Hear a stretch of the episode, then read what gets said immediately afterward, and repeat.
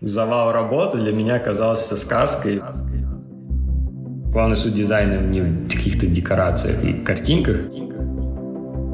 Уверенность в себе – один из самых важных компонентов. Привет, меня зовут Оля, с вами подкаст «Познакомься, это я». Сегодня у меня в гостях UX-дизайнер, продукт-менеджер Роман Лиховчук. Рома, привет. Привет, Оль. Рад поучаствовать. Ром, я тебя воспринимаю как дизайнера, как продукт-менеджера. Ну, не знаю, насколько ты сам считаешь, это корректная характеристика тебя, твоей деятельности, или ты как-то иначе себя воспринимаешь, свою деятельность? Я думаю, что дизайнер — это правильная формулировка. Единственное, что дизайнер — это, наверное, такая очень обширная область на данный момент, и поскольку дизайн очень сильно изменился за последних 15 лет, как я, ну, скажем так, с того момента, как я начал его изучать, то, наверное, в современном мире проще сказать, что дизайнер просто, либо продукт-дизайнер, либо просто дизайнер.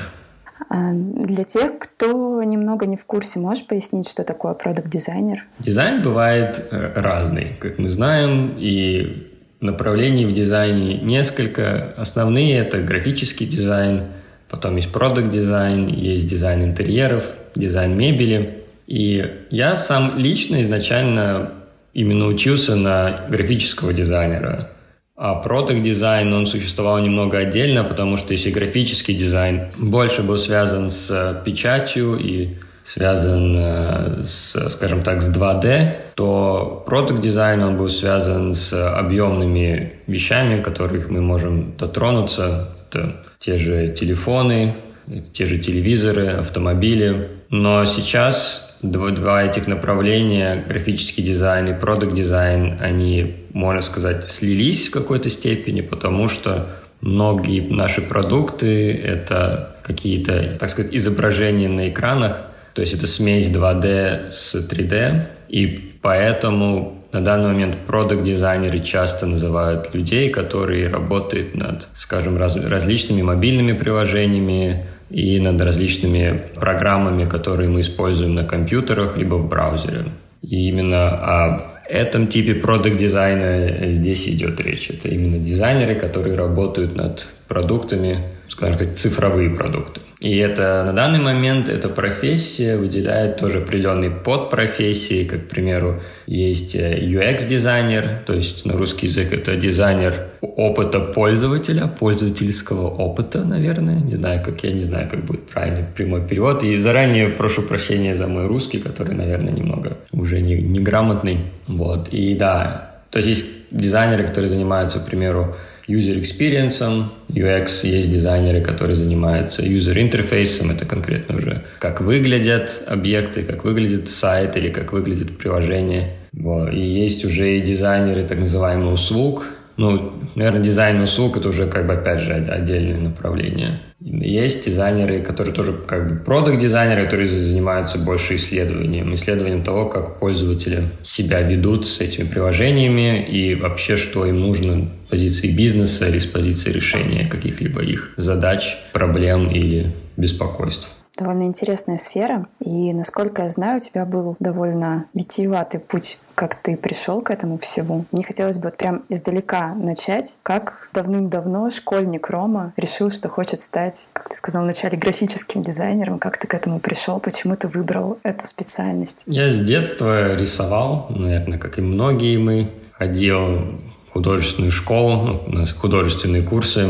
И на последнем году художественной школы у нас был один дополнительный предмет, который назывался дизайн. И нам там преподавал эстонский дизайнер Лео Мейгас, если я правильно помню. Я уточню, что ты тогда жил в Таллине. Да, это все происходило в Таллине, в Эстонии, да. И во время курса он прокомментировал, что то, как я подхожу к решению дизайнерских задач хорошо подходит к графическому дизайну. И это, наверное, был такой первый момент, когда я задумался, что я мог бы посвятить свое обучение дальнейшее и свою жизнь графическому дизайну. Но в целом я тогда еще точно не знал. Я знал, скажем так, я знал, что я хотел бы продолжить обучение в Эстонской художественной академии. Я хотел продолжить обучение именно в области, связанной с искусством. Но мне тогда также всегда нравилась профессия архитектора. Казалось, что архитектор — это такая более глобальная профессия. И графический дизайн был более таким второстепенным. Но поскольку в то время, как сказать, я думаю, что у меня были определенные уже тогда опасения, связанные с тем, что это еще был какой 2004 год, наверное, 2003-2004 год. И мне почему-то, что я сейчас думаю, было, наверное, глупостью, казалось, что, будучи русскоговорящим в Эстонии, архитектура — это такая рискованная профессия. Во-первых, у нас отличается вкус от эстонцев и от европейцев. И второе, архитектурные проекты всегда такие большие, их, наверное, не так уж и много, что как я смогу конкурировать с теми же эстонцами в этой сфере. И в итоге мне казалось, что графический дизайн, он как бы его больше, проекты меньше, и он не менее для меня интересен, и он казался для меня более таким, что ли, безопасным вариантом среди дизайна. И поэтому я решил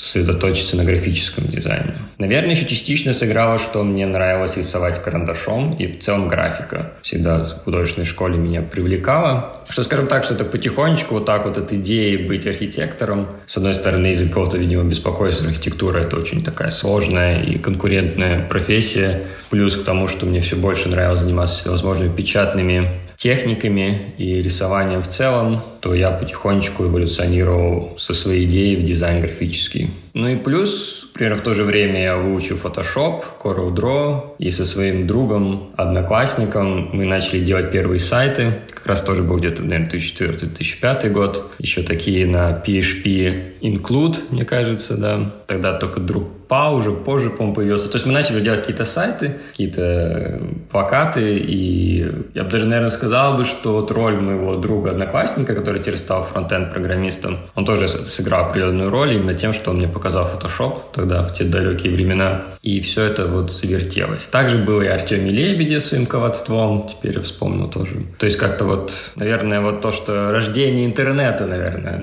ну, он раньше, конечно, родился, но имею в виду то, что популяризация интернета... Массово стал популярен. Тоже, да, повлияло, то, что открылся новый рынок, и открылись новые возможности, и все стало таким доступным, потому что архитектура все равно казалась какой-то немного недоступной такой, что где-то там какие-то большие проекты. А вот э, графический дизайн, вот он перед тобой, вот Photoshop, иллюстратор, сиди, рисуй, делай сайты. А тебя родители поддерживали в таком выборе? Ну, потому что обычно перемены, более старшее поколение, непонятные новые профессии тяжело воспринимают. Я думаю, мне повезло в этом плане с родителями. Папа сразу сказал, что я разбираюсь во всем этом лучше, так что решай сам. Мама всегда поддерживала. И в целом, наверное, еще то, что я... У меня еще и старший брат, и поэтому младшему брату всегда, мне кажется, проще. потому что обычно старший брат это тот, который про прокладывает путь. И мне, мне совершенно спокойно и положительно отнеслись к моей идее, что я пойду в Эстонскую художественную академию. Были в целом беспокойства, потому что почему-то ходили какие-то слухи или, как сказать, было какое-то мнение в то время, что Эстонская художественная академия, она очень эстонская, и русских туда не берут. Но оказалось, что это все полнейшие бредни, и, и из всех, я думаю, на тот момент, особенно тогда, в 2000-х, в начале 2000-х университетов, я бы, наверное, сказал, что Эстонская академия была самая открытая, и туда русских, скорее всего, брали мало из-за того, что у русских очень иное восприятие эстетики и дизайна. Оно просто кардинально отличается от э, того, что у Эстонии и в целом, наверное, в Северной и Западной Европе, ну, по крайней мере, в Северной, скажем, Европе и, скажем, вот в Германии и в Нидерландах. И я думаю, что главная причина, скорее всего, именно в разнице культур. Как бы нет ничего, ну, как бы не хорошо, не плохо, просто они совсем разные. И все-таки в художественных академиях э, очень маленькие группы, и они все-таки набирали учителя тех, кто были больше похожи на по mindset у, да, по, по типу мышления. Потому что на самом деле в эстонской художественной, ну, я думаю, вообще художественной академии совершенно не смотрят на твою национальность, на, на твой родной язык. Наоборот, чем больше всех разных, с разными непонятными интересами и любимыми фильмами, мультиками, тем круче. И уже потом я уже слышу, что в других университетах бывало иногда, что учителя могут немного там поворчать эстонский из-за, из там незнания эстонского языка или еще чего-нибудь. Но вот в эстонской художественной академии совершенно просто потрясающее место, если честно. А ты не знаешь эстонского или знаешь? Не, я свободно говорю на эстонском. Особенно тогда я свободно говорю на эстонском тоже. Ты говоришь про культурные различия, но, насколько я понимаю, у тебя же детство, можно сказать, все прошло в Эстонии. И какое здесь может быть различие, если ты вырос в этой культуре? Я бы сказал, что наша семья, по крайней мере, эстонская линия, мы всегда жили в Эстонии. Но все равно влияние большое очень русской культуры в плане визуальной культуры, в плане музыки, в плане книг. Самый даже простой пример, что я в любом случае начал учить эстонский уже только в школе, уже начал углубляться в эстонскую культуру уже в более таком взрослом, осознанном состоянии. К примеру, Наверное, самый такой простой пример – это книжки. То есть, если взять все книжки, особенно еще советских времен, с полок, которые были русские, то все эти книжки, у них очень классический дизайн. Они обычно, у них очень классический набор страниц, и шрифты очень классические, обертки очень классические, они все очень такие вот сделаны прямо вот как вот делали сотнями лет, так и продолжают делать. А эстонские книжки, у них уже куда более там, ты как бы можешь текст от одного угла до другого писать, ты можешь смешивать шрифты, ты делаешь всякие непонятные иллюстрации, которые, может быть, даже не всегда вроде не хорошие, но они какие-то другие. То есть у них как бы книжки более разнообразно оформлены все. И мне кажется, если ты, скажем, с детства видишь книжки, которые все очень э, классически набранные, то у тебя как бы складывается это понимание, что книжка такой должна быть. Потому что многие книжки, которые я делал в университете в итоге, они как раз и были, я все время следовал всем правилам, хотя другие мои однокурсники, они там перемешивали все, что только можно. То есть, да, то есть другой пример визуальное искусство – это все художники, такие как э, Репин, Левитан, Грачи Передичели, Саврасова, Шишкин. То есть у них всех очень фотореалистичные картины. Это либо период реализма, либо романтизма. И поэтому в той, по крайней мере, российской или русской, наверное, правильно сказать, русской культуре 90-х годов и начала 2000-х в моем сознании отпечаталось, что настоящее искусство — это фотореалистичное такое вот. И Хотя это немного тоже странно, потому что многие известные русские художники, такие как э, Кандинский, Лисицкий, Татлин, архитектор, и Малевич, у них у всех был и абстрактный экспрессионизм, и потом конструктивизм. То есть все эти направления, на самом деле, они очень современные, были очень, как сказать, в авангарде искусства, но как-то все равно, может быть, просто у нас никогда в школьной программе не хватало времени до них дойти, то у нас как бы все время вот это визуальное искусство, что вот бураки на Волге, грачи прилетели, и вот это вот э, золотая осень, вот это вот, как сказать, это является вот главным показателем высокого искусства. И, и я думаю, что вот это тоже складывает разницу. Каждый эстонцев, наверное, того, что еще их культура культура, как раз культура, вот эпоха Возрождения, конец 19 столетия, начало 20-го, больше, наверное, перешел на такой немецкий экспрессионизм или даже такой, наверное, какое-то национальное, возрождение национального искусства, то там уже больше такого даже мифологического или какой-то такой уже ближе к импрессионизму, переходящему в экспрессионизм и так далее. То есть их культура, получается, уже все-таки как-то больше несет такого более современного искусства. И это, я думаю, тоже различие. Опять же, я не знаток истории, искусства. Не надо, не надо брать это как э, цитаты для каких-нибудь других источников или вот, а вот Лиховчук сказал, что у эстонцев вот так. Нет, это больше как такое субъективное восприятие, скажем так. А ты чувствовал эту разницу, когда ты учился в академии? Да, мне, я скажем так, что мое как бы восприятие вообще дизайна полностью изменилось, и искусство тоже. У меня уже было какой-то уже момент в художественной школе, потому что я тоже учился в эстонской группе, но это все как бы просто такие вот вечерние кружок рисования. А когда я начал учиться в эстонской художественной академии, то восприятие полностью поменялось. Во многом еще потому, что я попал на такой период, когда поменяли полностью программу графического дизайна, и вместо старых учителей стали приглашать молодых выпускников Академии Ритвельд из Амстердама, которая является одной из таких мек графического дизайна в Европе. И эти молодые ребята проводили с нами всевозможные воркшопы, и они как бы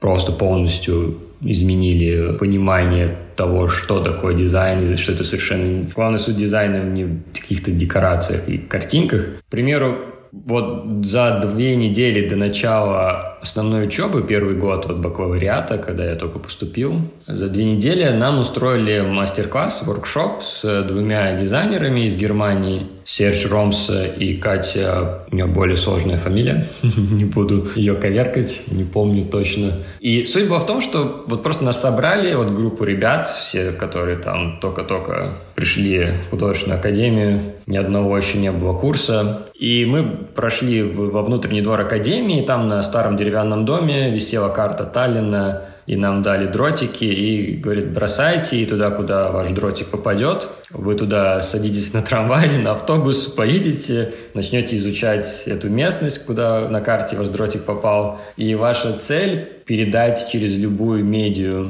которую вы выберете, мне кажется, любой, или все-таки плакат был, ну, неважно, скажем, передать через плакат, да, наверное, через плакат, какое у этого места может быть культурное значение. И потом в конце этот плакат вы должны будете повесить на, это, на этот location, это место. И это как бы, ну, можешь представить, такой пришел со школы, делал там сайты какие-то и, и, не знаю, может быть, какие-то плакаты непонятные для мероприятий. И вдруг такое, иди, кидай дротик и едь туда что-то разбирайся, что-то думай, философствуй.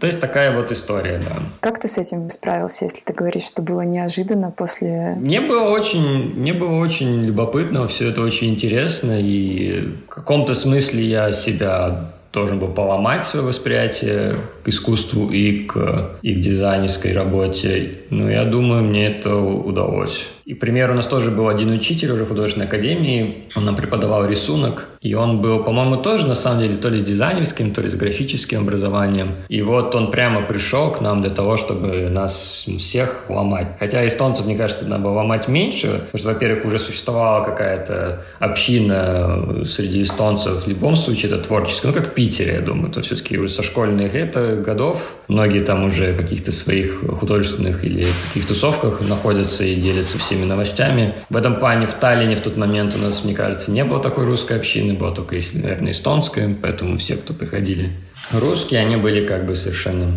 особенно из Сталина, там из Восточной Эстонии, там как бы были, а вот в Таллине все были разрознены. Одним словом, да, и вот он нас как бы ломал, и, кажется, что он делал, это, к примеру, вот мы должны были рисовать, как обычно рисуют каких-то людей, во время занятий рисунком, но мы рисовали, к примеру, на большом этом коричневой этой бумаге отрезанной. Берешь губку, макаешь ее в разбавленную с водой чернила и вот этой губкой вот рисуешь просто вообще вот как бы совершенно во все стороны. То есть не так, чтобы ты... Именно как бы его цель была, чтобы мы, особенно те, у кого был уже какой-то такой немного академический подход к рисунку, чтобы мы полностью освободились от этого и чувствовали себя свободными в том, что фигуру человека можно передать иначе, чем вот так, как она есть, так как мы ее видим. То есть это был очень тоже такой важный момент. Плюс ко всем вот этим вот воркшопам. У нас их просто еще было столько этих воркшопов, и довольно-таки очень много было фидбэк или обратной связи со стороны учителей. И, и плюс еще учителя были все там, ну, лет на 10 максимум, на старше. То есть мы потом куда-то ходили вместе общаться и после э, занятий куда-нибудь в бар какой-нибудь в старом Таллине. И все вот это, конечно же, повлияло, что так потихоньку из года в год год, и в итоге сознание перевернулось. Насколько я помню, ты учился же не только в Таллине, по-моему, ты в Берлине еще учился. После второго года обучения в Эстонской художественной академии я поехал по обмену на один семестр в Берлин. Там я учился в Kunsthochschule Берлин, а Weissense Kunsthochschule Берлин — это художественная школа высшая Восточного Берлина. То есть у них из-за того, что у них было Восточный и Западный Берлин, у них и Западная Академия, и в Восточном Берлине была своя школа. И там я проучился как раз один семестр с октября по март, это был, по-моему, 2008-2009. И это, скажем так, усилило мое, мой интерес в графическом дизайне. Там было довольно-таки многое похоже на то, что мы изучали и делали в Эстонии. Но я, наверное, сказал бы, что с другой стороны это тоже дало мне понять, что в дизайне мне интересно не только вот это очень такая творческий, что ли, такая сторона дизайна, очень такая культурная сторона дизайна, но также сторона, связанная больше с э, бизнесом, связанная больше с исследованиями, то есть ресерчем. Потому что все-таки ты начинаешь видеть, что хорошо, да, все это интересные, все эти проекты, они правда меняют твое мировоззрение, восприятие и закладывают очень многое в твое мышление, но при этом понимаешь, что очень ограниченная сфера, где ты можешь это применять. То есть тогда ты должен именно работать э, либо с какими-то государственными учреждениями, с какими-то культурными заведениями. И особенно в Эстонии, это как бы Таллин, такой маленький город довольно-таки Эстония, тоже маленькая страна, там как бы выбор маленький, то пару дизайнеров, наверное, только там могут работать, а как бы начинаешь уже думать, как ты можешь это применить, и начинаешь больше смотреть в сторону, да, что, что значит дизайн для бизнеса, что значит дизайн для компаний, ну и, и как делать исследования, в дизайне, как все вот эти вот моменты. Как раз тогда стал появляться понимание стратегического дизайна. Уже до нас стало доходить тоже все эти темы, связанные с э, UX, UI дизайном, как раз уже ближе к 2010 году. То есть мой фокус стал немного смещаться в сторону этих тем как вот да, стратегический дизайн, сервис-дизайн, ну, дизайн услуг. Это уже как раз стало происходить после Берлина, что я понял, что я на магистратуру я туда бы уже не поехал. То есть бакалавр, да, это интересно, но магистратуру я бы начал смотреть что-то иное. Как раз э, в 2010 году, тогда, когда я заканчивал Эстонскую художественную академию, я посетил лекцию на неделе дизайна в Таллине Марк Штранперк, по-моему. Опять же, точно не помню уже. И он как раз был из э, Финляндии. Его презентация была про стратегический дизайн. И э, он, по-моему, как же называлась эта фирма? Точнее, не фирма, это организация в Финляндии, которая занималась как раз инновациями. Не суть. Вот он презентовал вот эту тему стратегического дизайна, и вот после этого я задумался, что можно было бы продолжить обучение магистратуры э, в Алтовском университете в Финляндии. Они как раз тогда объединили три университета. Университет дизайна и архитектуры, университет технический и университет бизнес-школу свою в один университет. И они как раз были заинтересованы в развитии ну, не только дизайна, что все вот эти сферы, они как бы начинают работать друг с другом. То есть дизайн работает и с бизнесом, и с технической школой, и вот этот вот именно смешивание тематик, а, которое мне было очень интересно, потому что я сам тоже не чувствую себя, что я на 100% являюсь, скажем, творческим человеком, потому что, во-первых, у меня в семье все люди как бы не связаны с творчеством, и мои большинство друзей не связаны с творчеством никак, и я всегда как бы участвовал участвовал и в каких-то других, и каких-то молодежных организациях, каких-то там политических организациях, и в каких-то разных э, бизнес-проектах для школьников. И в этом плане всегда было интересно, как можно было бы все это соединить в одно под гиды дизайна для самого себя. И в итоге я решил, да, поступить в Алтовский университет на магистратуру, э, поступить на такую программу, которая называлась Creative Sustainability, то есть творческое устойчивое развитие. Но, по сути дела, это был дизайн для sustainability, наверное, так правильно сказать. И он как раз была одна из двух программ, которая а, собирала студентов из всех трех школ. Бизнес-школы, технической школы и дизайн-школы. И там я проучился следующие четыре года, с 2011 по 2015. А ты когда учился, ты работал параллельно? Уже применял свои какие-то навыки, пробовал какие-то разные направления на практике или только учился? Моя первая работа в области дизайна была сразу же по окончанию первого курса бакалавриата. Я пошел работать в рекламное агентство.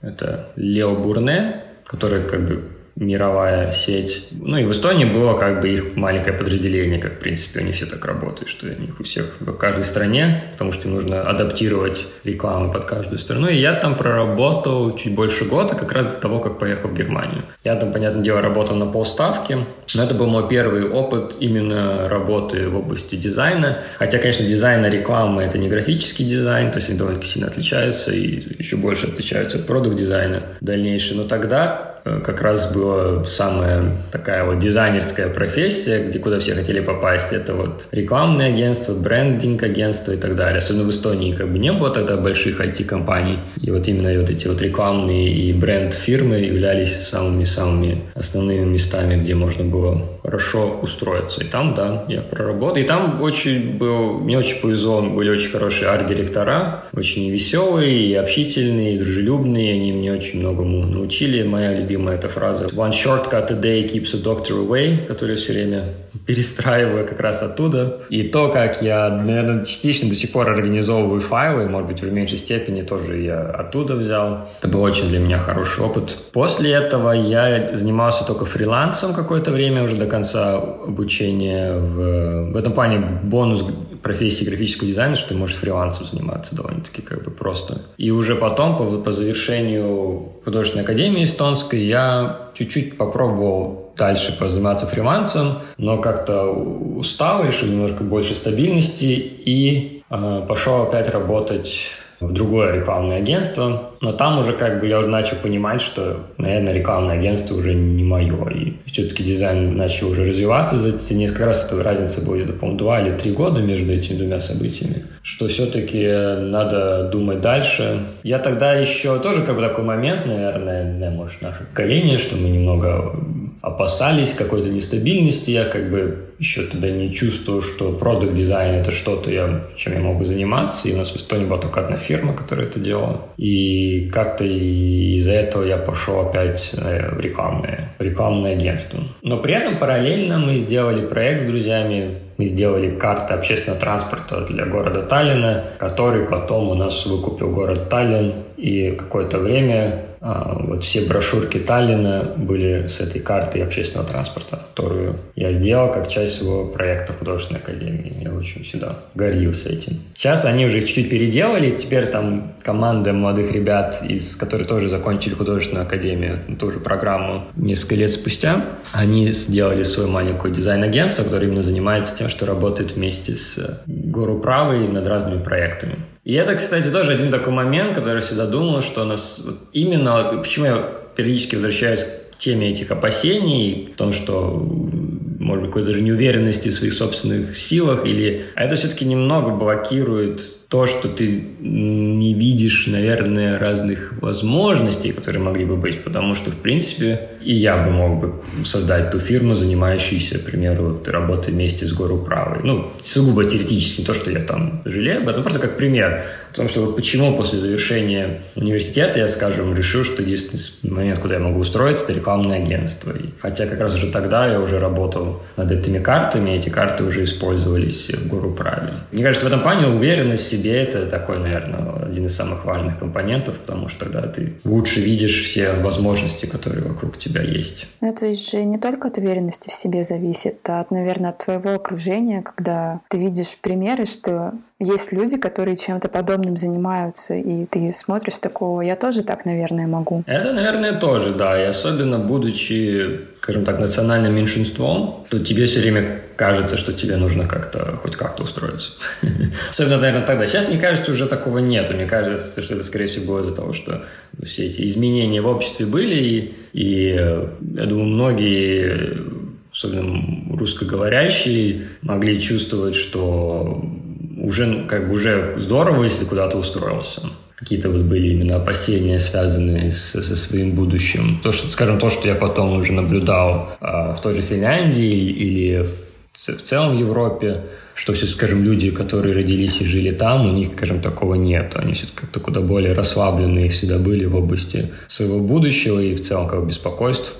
Как всегда, все время казалось, как будто они вот как бы совершенно не, нет у них вот этого вот момента. Но мне при этом кажется, наверное, уже следующее поколение после нас уже все-таки более расслабленный тоже в этом вопросе, уже в той же Эстонии. Что очень хорошо, я считаю, что это очень как бы позитивно. А как ты все-таки пришел к продукт-дизайну, работы в этой сфере? За один день до моей подачи в Алтовский университет я участвовал в стартап-гараже, мероприятие 48 часов а, в, в Таллине, где вместе с другой командой ребят мы создали сайт для того, чтобы люди могли найти себе няньку и нанять няню. То есть babysitter. Это была часть, ну, как бы это мероприятие было социальный, как-то public services стартап. И это был мой такой первое возвращение к потому что в какой-то момент я, когда учился э, на бакалавриате, и когда я работал в рекламном агентстве, я как бы меньше занимался сайтами и не совсем, может быть, следил, что там происходит в интернете. И это был мой первый такой опыт именно уже работы над э, web application -ом, да, то есть над э, сайтом, который является не просто страничкой интернетовской для какой-то фирмы, а является какой-то вот как программкой или как услугой. То есть да, база данных нянь, где люди могут там фильтровать, искать себе няню нанять. И это, я думаю, был такой первый момент, когда я уже начал потихоньку перестраиваться на UI, UX. И после этого Работая фрилансером параллельно с учебой в Финляндии, я начал делать разные проекты тут и там. Какие-то проекты были в Эстонии, какие-то проекты даже были в России своими друзьями и знакомыми. И в итоге потихоньку, плюс к графическому дизайну, еще тогда я еще начал делать видео, записывать разные ну, talking heads, всякие разные интервью для университета. Я начал заниматься всеми этими разными направлениями. И по завершению университета я сначала с другими своими однокурсниками мы открыли небольшую дизайн-студию в Хельсинки, которая просуществовала примерно три года. И там мы как раз тоже работали над всевозможными проектами, и работали и над брендингом, и работали над сайтами, и работали немного над UX и UI, и работали над видео. Почему-то очень было популярно у нас заказывать видеопроекты, хотя это изначально было более такое второстепенное хобби. И Плюс к этому я пытался развить тему sustainability communications, потому что я изучал sustainability все эти годы, и мне было интересно посмотреть, если как-то можно развить тему sustainability далее. Но в итоге мне все больше и больше самому было интересно именно этот product дизайн или user experience дизайн. И э, в какой-то момент мы все решили, что надо продолжать э, наши карьеры где-то в каких-то других фирмах. И я решил, что я из всего, чем я занимался, то я хотел бы продолжить заниматься именно э, UX, UI дизайном или продукт дизайном. И начал искать работы в этой сфере, собрал портфолио из тех проектов, которые я делал. Я даже специально убрал все остальные проекты, чтобы не путать людей, собрал только связанные с продукт дизайном. И э, да, и в итоге вот попал в F-Secure спустя какое-то время поисков. Получается, сколько ты работаешь в F-Secure? Сейчас я работаю в F-Secure больше четырех лет. Четыре года и три месяца, получается. Четыре. Четыре года, четыре месяца. То есть это, получается, по найму твое самое продолжительное место работы? Да, это и, и да. Мне до этого получалось так, что если я где-то... Мне в первом рекламном агентстве я проработал год и пару месяцев, и то я там работал только на полставки. Во втором рекламном агентстве я и года не проработал. Потом я был как бы фрилансером всегда. Наше дизайнерское агентство оно просчитывало как раз где-то три года. И опять же, это тоже как бы сложно назвать, потому что больше как self-employed как такой более серьезный подход к фрилансу. И F-Secure это было, да, первое такое место, где я проработал больше, чем два года, скажем так. И тут уже, да, это первое такое продолжительное место работы. А тебе не сложно было отходить вот от такой свободы, от фриланса, от собственного дела к работе в офисе? Тут довольно много ограничений появляется. Было совершенно нет, потому что я настолько устал когда особенно фриланс и учеба параллельно, и э, и потом в Финляндии, скажем, в отличие от Эстонии, там намного более серьезная бюрократическая машина, и у них, по сути дела, если ты зарегистрирован как фирма, то с тебя как бы спрашивают очень много, и даже не важно, являешься ты очень маленькой фирмой, потому что у них как бы в основном фирмы довольно-таки все большие, то у них все законы как раз так сделаны, что ожидается, что у фирмы есть свои бухгалтеры и свои какие-то люди, которые занимаются именно только вот этими вопросами. И от этого, на самом деле, когда у вас всего там пару человек, то начинаешь в какой-то момент сильно уставать, потому что большая часть времени уходит на что-то связанное с бухгалтерией, связанное с каким-то отвечать налоговые, что-то там им рассказывать, платить налоги и э, платить страховки и все остальное и так далее и тому подобное. И вот как бы вся вот эта вот надо заниматься самому и продажами, и потом самому же все это как и производить, и потом... Ну, мы, конечно, покупали услуги бухгалтеров, но мы покупали только уже это финальные, когда ты уже им отправляешь финальные счета. И все равно, если какие-то, скажем, вопросы были там у налоговой, они как бы... И как бы Финляндия совершенно нормально налоговая с тобой как бы общается, вот просто вот как бы... Ну, это не так, что ты что-то не так сделал, а просто могут что-то переспросить, что-то узнать, что-то там, какие-то новые регулировки вести. И да, и от этого как бы в итоге довольно-таки устаешь, и, и, и плюс как бы в Финляндии все-таки еще довольно высокие зарплаты, если ты работаешь в фирмах, и как бы если ты как бы фрилансер, то очень часто даже бывает неконкурентоспособно с позиции того, что даже как фрилансер, если ты, конечно же, ну, работаешь от одного маленького проекта к другому, то на самом деле проще просто пойти работать где-то большой фирме. То есть я на самом деле всегда даже шутил, что первый год в Security был для меня как отпуск, потому что все вот это вот завал работы для меня казался сказкой, потому что не надо ни бухгалтерией заниматься, ни продажами заниматься, ни налоговой ничего отвечать, ни еще кому-нибудь чего-нибудь отвечать, ни ждать, когда же тебе оплатят счета, которые кто-то забыл оплатить. А тут как бы пришел, поработал, ушел, получил зарплату. И, и в целом как бы Secure это, то, может, довольно-таки большая и довольно-таки такая во многих вопросах продвинутая фирма. То есть это не так, что ты как бы приходишь и занимаешься какой-то скучной офисной работой, то тут довольно-таки все весело, гибко, и можно самому делать какие-то проекты. И первых несколько лет мы организовали и IXDA, то есть эти метап, когда мы приглашали к себе дизайнеров из Хельсинки, которые что-то рассказывали, и мы с ними делились своими идеями, то есть организовывали разные такие мероприятия. И мне не было такого в F-Secure, чтобы я прямо вот сидел и думал, какая скучная какая скучная офисная работа. Плюс всегда можно было сделать, что, скажем, с 2010 года участвовал как один из ко-организаторов или помощников э, в организации того же TEDx Сталина конференций. И я как бы периодически присоединялся к ним опять и делал какие-нибудь там дизайнерские для них э, решения. И... То есть это дает тебе даже какую-то свободу, потому что ты знаешь, что у тебя вот есть зарплата, есть определенная работа, но при этом у тебя все равно остается какое-то дополнительное время, которое ты можешь тратить на какие-то свои проекты. Тогда, когда ты self-employed, то ты, получается, только вот... В любом случае тратишь все время на это. А ты не думал никогда уехать в другую страну? Может быть, еще в какую-то более крупную компанию устроиться? Почему ты решил в Хельсинки остаться? На тот момент мне казалось, это уже хороший шаг вперед довольно-таки большая международная компания, и плюс в Финляндии довольно-таки дизайн хорошо развит, и многому чего можно научиться. Я как раз думал, что у меня уже есть опыт работы в маленьких агентствах и в, как self-employed, как сам, сам себя нанял фрилансер.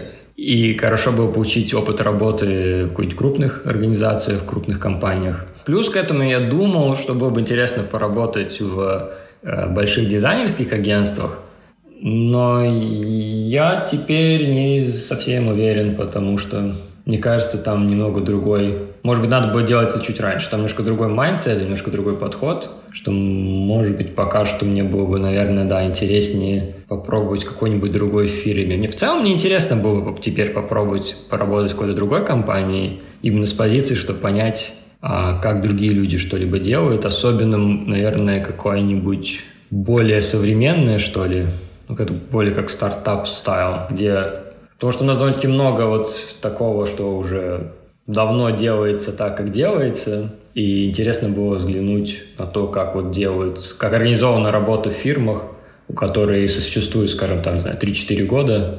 Вот они все с нуля сделали вот по современным стандартам, скажем так. Вот. Но пока я только вот присматриваюсь, думаю, где можно было бы и как можно было бы. Такой как бы стопроцентной цели, наверное, нету. Но в итоге, в любом случае, да, ну, всю жизнь, наверное, не хочется работать в одном месте. Что в какой-то момент было бы интересно продолжить и продолжить тоже в области дизайна. Только, только опять же вопрос, как бы, потому что если я начал как product-дизайнер, Теперь я больше как design manager, то есть я как бы организовываю работу других дизайнеров. То есть это довольно-таки еще более новая сфера.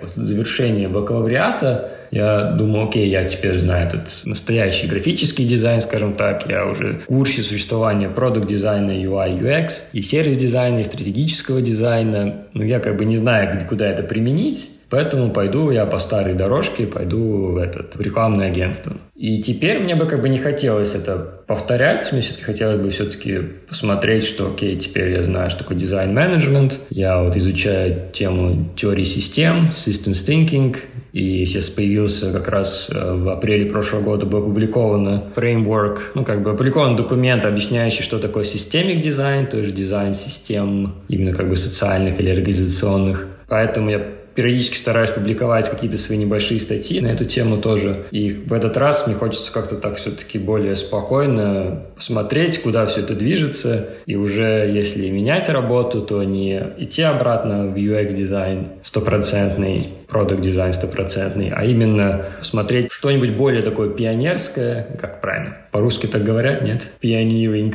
На нем самом посмотреть, что сейчас является самым таким вот продвинутым в этой области и двигаться в, в это направлении. Но у тебя нет желания в ближайшее время менять работу? Нет, но я уже как бы готов, если появится какая-то интересная возможность поменять. Я сейчас сам переехал на какой-то период в Бельгию, живу в Бельгии уже несколько месяцев. Но опять же работаю по удаленке, так что, в принципе, в плане работы ничего не изменилось. Смотрю, что тут и как в Бельгии. В Бельгии дизайн немного по-другому. Тут, мне кажется, немножко более консервативная страна изначально, чем Финляндия или Эстония. Тут, мне кажется, дизайн именно приложений всевозможных и программ веб примерно на том же, может быть, уровне, ну, по крайней мере, такое впечатление, что Эстония и Финляндия были где-то пять лет назад, но потихоньку развивается тоже. Но при этом тут какие-то другие именно вот темы вот этого systemic дизайна присутствуют, что, по-моему, в Финляндии тоже присутствует. Финляндия, она как-то то, что я изучал, было немного не, непонятно. А тут это именно уже как такие э, агентства, которые занимаются прямо этим, как, как какой-то консалтингом или каким-то вот дизайн услуг. То есть тут как бы получается немного в другое. То есть тут не столько инженерно, инженерно-программное IT, а больше какой-то такой услуги и дизайн услуг, дизайн каких-то там других вещей. То есть тут немного отличается. А так, да, как бы нет такого прямого, что вот все, надо менять работу, но уже как бы возникает такое, что уже как бы... Пока что как бы F-Secure давал возможность развиваться, от просто ну, У тебя же и сейчас на работе меняется роль, появляются новые обязанности. Я просто уточню, F-Secure — это международная компания, которая занимается информационной безопасностью, и Рома, получается, мой начальник в данный момент. Беру интервью начальника. Ну да, как-то так, да. Да, в этом плане, да, в этом плане, особенно сейчас вот последние изменения в роли, что да, F-Secure дает возможность пока расти дальше и развиваться. И единственное, что я имел, имел в виду, то, что ты сказал ранее, что очень хочется посмотреть, как в других фирмах организована работа. Потому что, как ты тоже сказал, да, это мое первое такое место в большой фирме, долго работаю. И в этом плане очень любопытно, чего все мои знания на самом деле стоят, если я, если я окажусь в какой-то другой фирме. Как там организовано. Как вот, я знаю, что в Финляндии есть такой проект, в Secure участвует, как менторинг. Или люди из разных компаний, они как бы ходят друг другу, так сказать, в гости в фирму, и те рассказывают, что они делают в течение там нескольких месяцев. Вот, что может быть тоже как один вариант, чтобы понять. Но да, ну, именно, наверное, тот факт, что это вот первая моя большая компания, в которой я долго работаю. Хотел бы посмотреть, что другие делают. И плюс, как бы, если именно вот развитие темы системик дизайна мне все-таки в будущем... Я пытаюсь это применять в жизни и, и у нас, в F-Secure, но тут все-таки у нас много других вопросов, которые надо решить сперва. А ты считаешь себя самореализованным человеком? Я думаю, в какой-то степени да. Единственное, что есть еще много над чем работать, но в целом я доволен выбором своей профессии. У меня получается, что мое хобби и профессия практически одно и то же. Хоть, может быть, у меня не самый интересный и красочный дизайн, но это тот дизайн, который мне нравится. И, в принципе, да, как бы я... Скажем я так, я тот человек, который даже чувствует, что ему, в принципе, хобби-то особо и не надо, потому что у него есть работа. Всегда хочется чего-то большего, но в целом, да, я думаю, что я вполне рад тому, где я и что я. И ты никогда не сомневался в выборе своей профессии? Ну, периодически, периодически были какие-то сомнения. Опять же, я думал и, и о том, что, может, архитектор было бы интереснее. И, ну, не знаю. Также я... Ну, скорее, больше такие не, не глобальные, наверное. Как, может, может быть, стоило все-таки быть архитектором в какой-то момент. У меня могла быть такая мысль. Или стоило больше заниматься ресерчем, более такой научной дизайнерской работой. Но опять же, это все вариации плюс-минус того же направления, и в этом плане, наверное, как бы такого глобального, что не то выбрал в плане профессии, такого нет, не было. А есть что-то такое в твоей профессии, что тебя раздражает? Презентации PowerPoint. В этом плане как бы тоже одна один такой момент, что я бы, наверное, не пошел бы работать в обратно в рекламное агентство или агентство коммуникации, даже в брендинг, потому что мне кажется, что в 2D уже почти все изобрели, и вот это вот повторение всех вот этих же вещей Особенно учитывая, что то, что мы делали в художественной академии 15 лет назад, сейчас только делают в брендинге. То есть все равно есть это как, как сказать, замедление то в этом вопросе, скажем, вот в это направление я бы, наверное, не вернулся. И в целом работать напрямую с клиентами тоже часто бывает. Особенно, когда ты фрилансер, немного устаешь от этого. Поэтому мне даже больше нравится работать в большой фирме, где а, как бы у тебя нет клиентов, все внутренние. Так, нет, наверное, нет такого, чтобы прямо что-то в самой профессии раздражало, мне кажется. Только единственное, что так все быстро развивается в нашей профессии. С одной стороны, это здорово, с другой стороны, я всегда очень любил типографику, но типографика так быстро изменилась. Теперь знания, которые были выучены для того, чтобы разбираться в типографике или печати, уже особо не имеют никакой ценности, потому что в интернете все по-другому. И как я как-то общался с, с ребятами помоложе, и они мне что-то рассказывают, там у них там, а, скачай шрифт с GitHub, я думаю, зачем шрифт с GitHub раскачивать? Оказывается, даже на Google фонте шрифты и линки на GitHub идут, оказывается, уже шрифты там держат. То есть, как бы, единственное, может быть, что так все быстро развивается, что да. И хотелось бы, конечно, может быть, все равно заниматься тоже такими творческими проектами, которые мы делали во времена университета, эстонского в особенности. Вот. Поэтому я два года назад организовал workshop Design Intervention, который внутри F-Secure как раз, который был о том, чтобы принести немного художественной академии, вот это вот настроение и, и атмосферы в, в офис F-Secure. Прошел очень удачно, но потом начался COVID, и как бы все такие идеи аннулировались. Вот. То есть хотелось бы как бы, может быть, в будущем больше времени посвящать творческим таким проектам. У тебя правда нет никакого хобби, тебе хватает работы? Где ты тогда вдохновение черпаешь? И, да, это даже не знаю, наверное, все-таки нету. Мне нравится, нравится футбол, ну, это не назвать хобби. Как бы я в него уже не играю, уже слишком старый. Так только слежу за матчами. Потом я пишу, периодически стараюсь писать статьи, хотя получается только раз в полгода что-нибудь нормальное выпустить. И, ну, опять же, это тоже про дизайн читаю книжки. Ну, раньше рисовал довольно-таки много, но сейчас уже тоже не рисую. Как бы нет, наверное, нет, да, на самом деле. А как ты отдыхаешь? Или ты все время работаешь? А, не, не, нет, конечно, нет, но я люблю тут гулять по городу, сходить в какой-нибудь ресторан. Раньше я любил пойти на какие-нибудь выставки, если есть. В основном гуляй. Мой любимый, наверное, способ отдыха – это гулять. Хельсинки гулял по природе, потому что много природы, тут в Бельгии по городу, потому что тут много городов. А так, почитать книжку, тоже я вот прочитал все «Дюны», потом все Foundation, научную фантастику. Такие маленькие хобби, скажем так, каких-то таких больших хобби. Хобби с котом можно поиграть. Наверное, больших хобби таких нету, чтобы было совсем. А у тебя есть какие-нибудь ежедневные ритуалы, скажем, без чего твой день не начинается? Я пытаюсь каждое утро делать небольшую растяжку и отжиматься хотя бы 20 раз на один заход, чтобы как-то пробудить организм. Наверное, главное, да, что я пытаюсь на самом деле делать каждое утро зарядку. Хоть какую-то. Кажется, это очень важно. Чувствуешь себя хорошо потом весь день. Как ты думаешь, что мешает людям быть счастливыми? Я думаю, люди часто не умеют быть счастливыми. Что это скорее состояние... Я думаю, что чаще это состояние сознания, нежели чем окружение твое. Ну, в смысле, что это как бы чаще внутренние какие-то причины, нежели чем внешние. Я думаю, что в любом случае, в первую очередь, это надо самому постараться как-то начать видеть мир позитивно, и тогда все начнет потихоньку меняться. У тебя получается позитивно смотреть, быть счастливым? Периодически получается, я думаю, да. Бывает сложно, конечно, но особенно люди из Эстонии любят ворчать, примерно, очень ворчливые. Но я стараюсь ворчать меньше. Потому что это тоже такая вроде мелочь. В любом случае, когда ты ворчишь, ты видишь какие-то негативные моменты в окружающем тебя мире. Как только начинаешь как-то...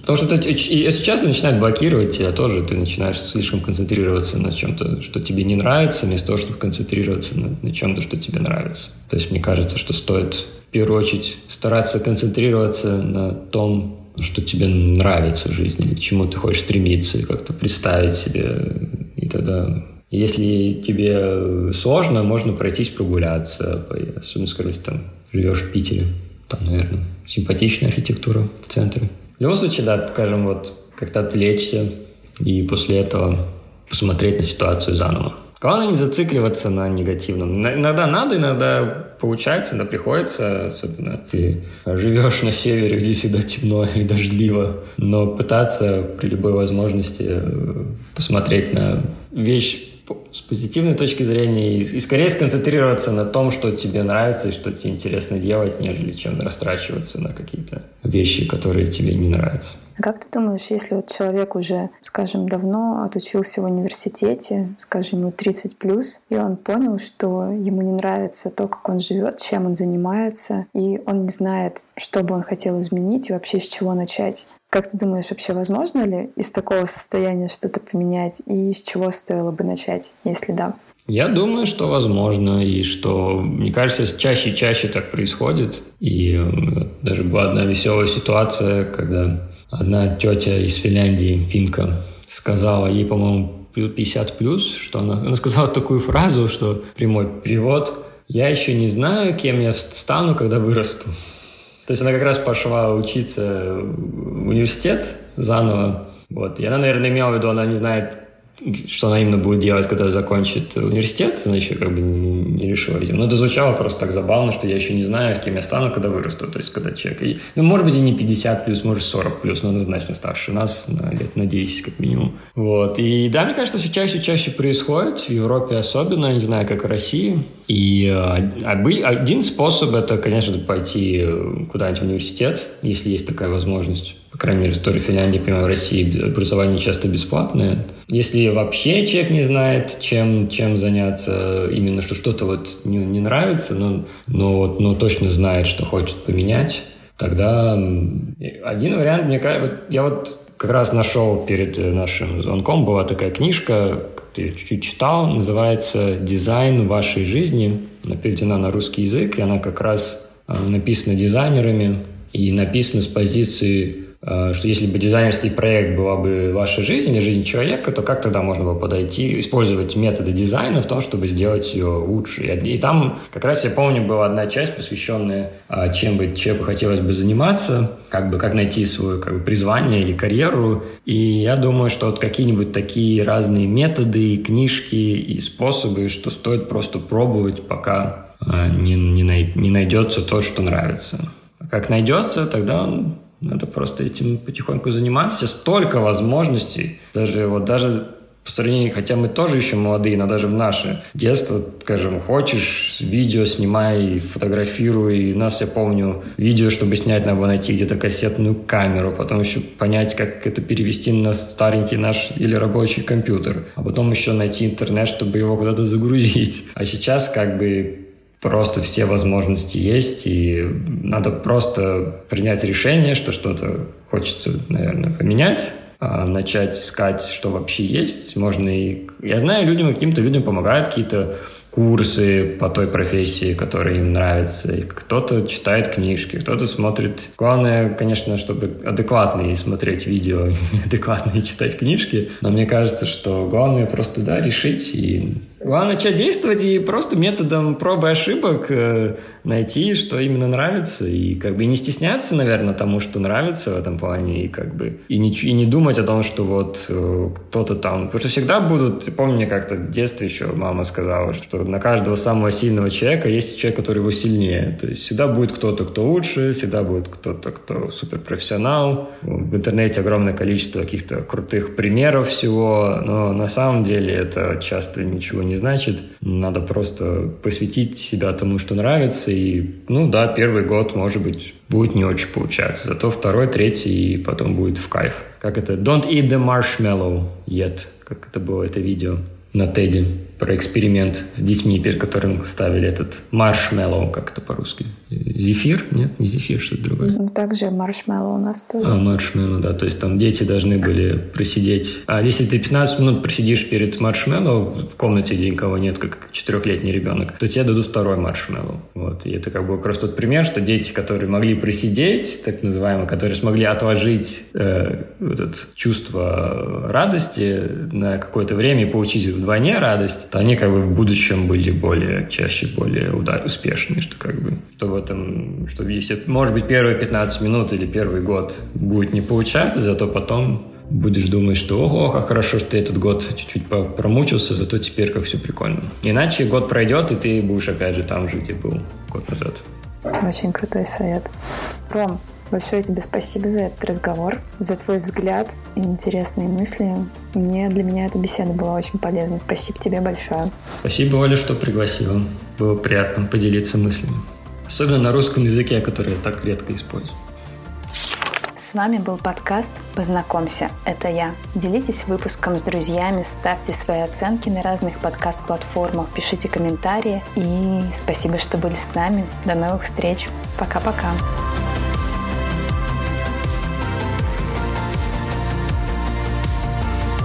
Котя, что ты бегаешь, как сумасшедший? Это был мой кот, что-то тут перевернул.